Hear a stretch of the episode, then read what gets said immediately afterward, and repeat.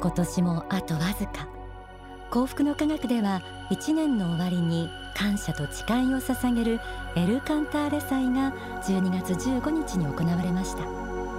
今日は番組の初めにその時披露されたこの曲をお聴きください。今年も番組の公開録音イベントで素敵な歌声を聞かせてくださったコウタさんの曲です。幸福の約束。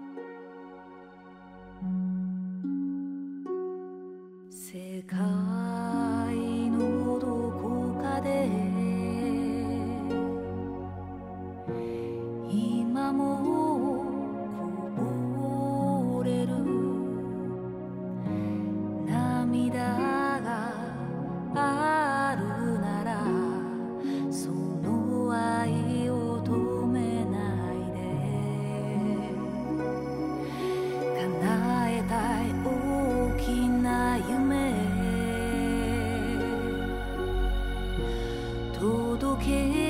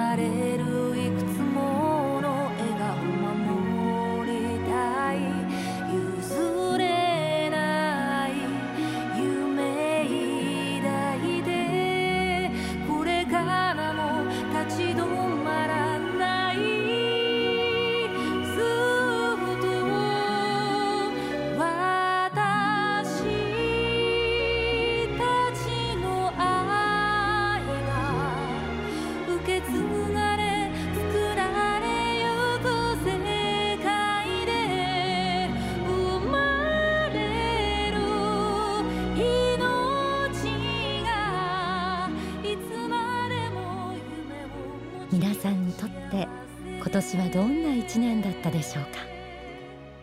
世の中では様々な出来事がありました。まず年初に世界を震撼させたのがヨーロッパや中東でのテロ事件。記憶に残っている方多いと思います。日本も部外者ではいられないと痛感させられた事件でした。夏には戦後70年という節目を迎えテレビや新聞などでは先の大戦を振り返る特集が数多く組まれていました。靖国神社には例年を上回る数の人々が参拝に訪れたそうです。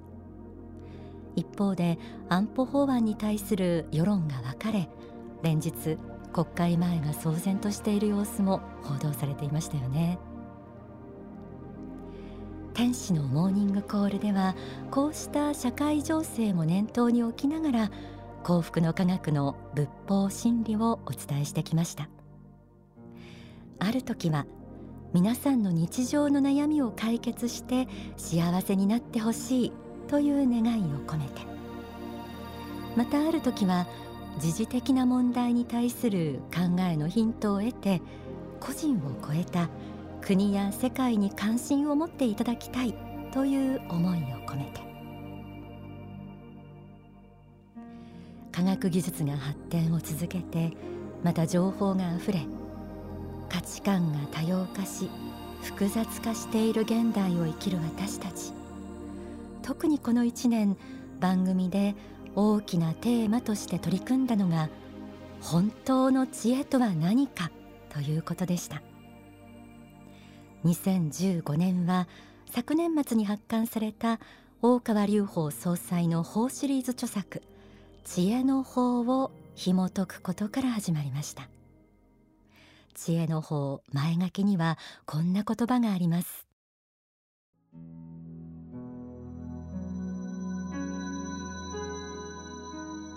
人がこの世に生まれて生きてあの世に持って帰れるものは心しかない。その心の中でもダイヤモンドの輝きを保っているものは知恵である。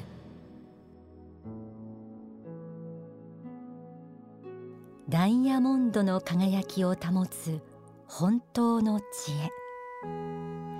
この言葉の意味をリスナーの皆さんと一緒に学んできた一年でした。2015年にお届けした番組の内容を振り返っていきたいと思います。年初世界を騒がせたテロ事件からほどなくして番組では長野県茅野市で公開録音を行いました。第1部では幸福実現党外務局長及川幸久さんをゲストに招いて憎しみを超える知恵と題して国際問題について考えました。その中で見えてきたのはそれぞれの国や地域に文化があり宗教があり今がある。この歴史と背景を理解するという意味での愛に基づく知恵のあり方。5月に紹介した心の指針は愛と追憶の中でと題されていました。書籍太陽の方にはこんな一節があります。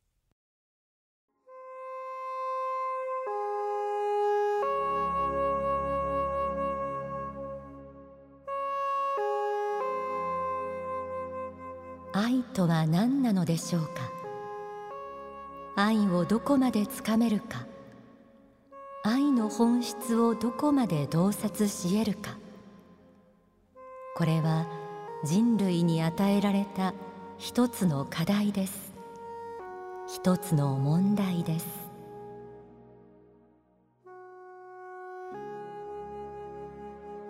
6月には愛の記憶と題して両親からもらった愛を振り返る番組もお届けしました。自分は愛されていた。今も目を向けていないだけで多くの愛が与えられている。ということに気づき温かな感謝の思いで心を満たすこと。自分の心を周りの人や仏からもらった愛で満たすことが自分が愛を与える側に立つことの第一歩になることをお伝えしました。7月。人間の大きさとはその人の世界観の大きさでもある。そして認識の限界が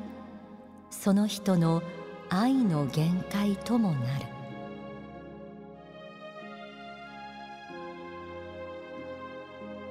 こんな言葉から始まった心の指針。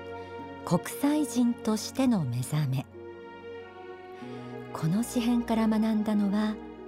地域や国を超えてより多くの人々へ関心の眼差しを向け一段高い認識に基づく愛の器を広げることがグローバル化した現代における新時代の悟りなんだということ。同じ頃大川総裁は埼玉スーパーアリーナで大講演会を行い番組では親子で学ぶ仏法真理学校では教えてくれない大切なことと題して改めていつも繰り返しお伝えしている霊的人生観の基本を学びました。知恵の法の一節をご紹介します。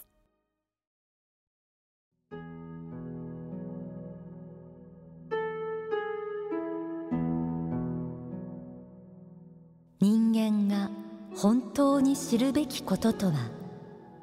自分は何者なのかなぜ今存在しているのかということです。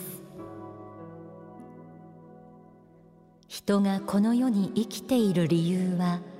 とてもシンプルで単純なものです。人間はあの世と言われる実在世界とこの世と言われる地上世界のこの二つの世界を行ったり来たりしている旅人のような存在なのです。この世の知識を超えた人類普遍の真理を得ることこそあなた方が今この世に生きている理由なのです。それこそが知恵ということなのです。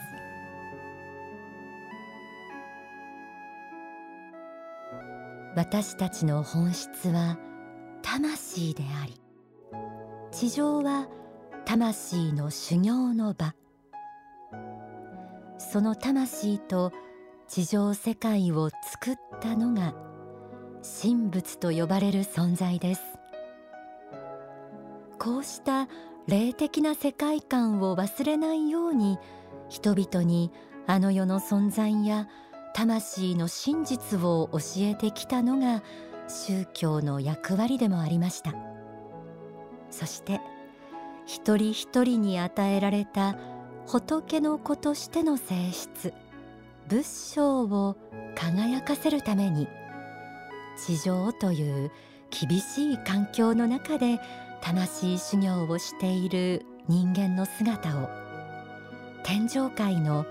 神仏天使や菩薩たちは温かく見守ってくれている。ということ。私たちは仏の子として仏の作られた世界に生きている存在です。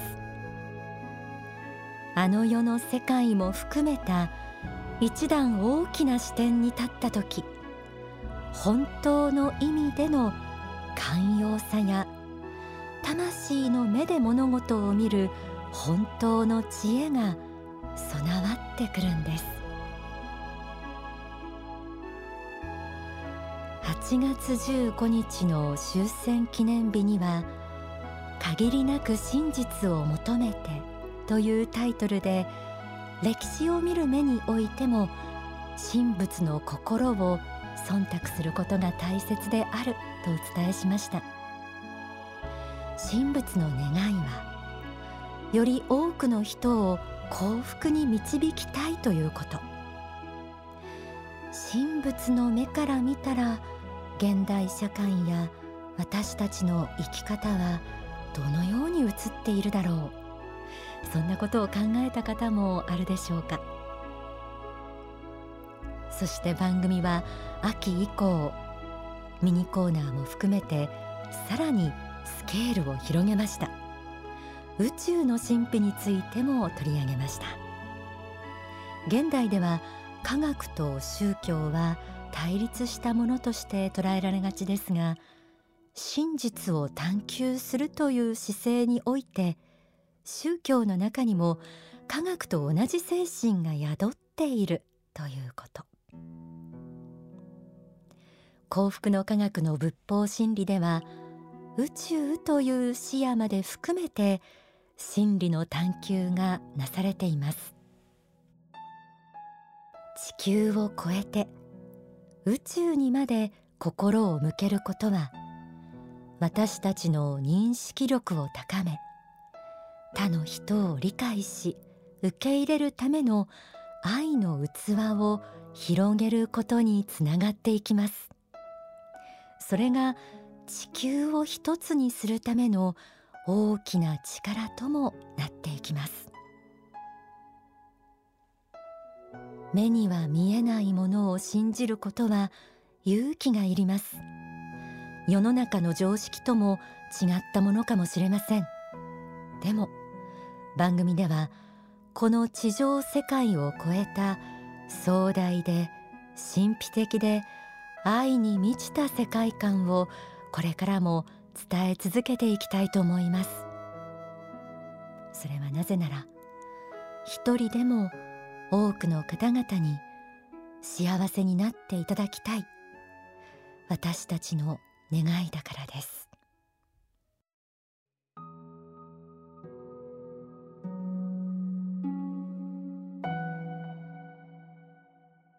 結局どのような生活形態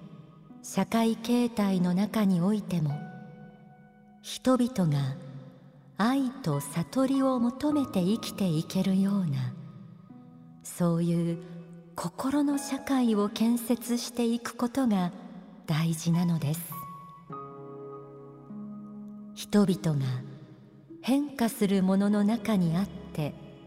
変化しない方向性を知り向かうべき方向を知りその高みを知ること。そしてこの地上世界を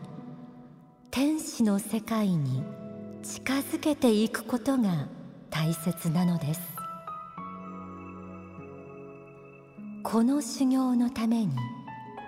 大勢の人々が長い長い年月この世において魂修行をしているのです。これが仏の偉大なる計画なのです。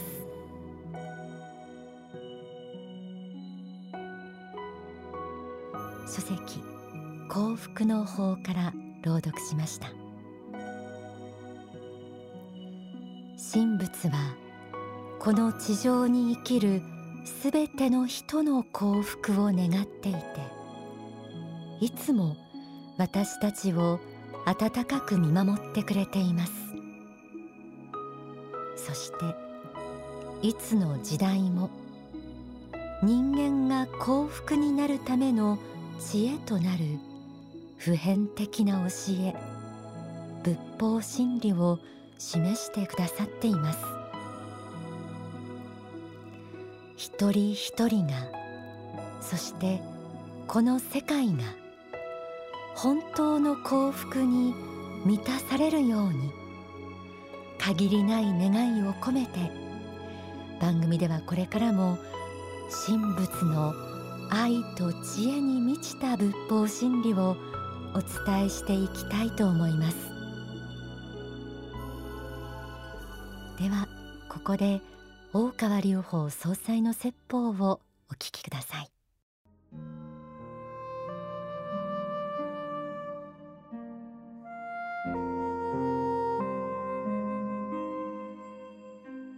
心の法則にいつも、えー、思いがいっていると人が幸福になるには法則がある。不幸になるにも法則がある。その心の法則とは何であるかということをですねある時は個別の例から具体的な例から機能的に、えー、導き出しある時は演繹的に、えー、仏の心神の心はこうなんだからこういうふうに生きたら幸福になれるというふうに言う場合もあり両方やってきてますけども中心には心の法則があります。そしてですねその心の法則の中で、まあ、幸福になる心の在り方を、まあ、最初に頃から正しく心の探求というふうな呼び方をいたしました。正しく心の探求っていうのは一言で言うのは難しいことではあるんですけどもこの正しさっていうのは結局は私どもの求めているこの正しさっていうのはこの大宇宙を作っているところの根本物の理法ですね。この理法に沿った心の在り方を正しさと呼んでいます。ですからこの正しさの中には当然宗教でなければ近づくことはできない。アプローチすることもできないですね、えー、信仰心というものを当然ながら含んでいます。その意味でこの正しさっていうのはこの世的な正しさと必ずしも一致しないかもしれませんね。本当の正しさという意味ではそういう意味で神仏というものの存在を前提とした正しさであし霊界観を前提とした正しさであると。ただこの正しさというのはもう一つは霊言宗の時代にもまあ述べましたけれどもこれしかないという正しさではないんですね。だから正しさというものの中にもいくつかの多元性があるということは認めている。けれども多元性がありながらま唯一の仏の心神の心に向かっているんだということですね。まあそういう正しさなんだということです。そしてまああと私が説いている教えをですねつぶさに見ていただければ主として愛と、まあ、悟りとユートピア建設というこの3つをテーマにしていろんな教えを説いていることがお分かりになると思うんですね。お聞きいただいた説法は書籍幸福の法に収められています。番組の視点で今年1年を振り返ってきました。そして迎える2016年。先日も触れましたが大川隆法総裁の法シリーズの最新刊が正義の法です。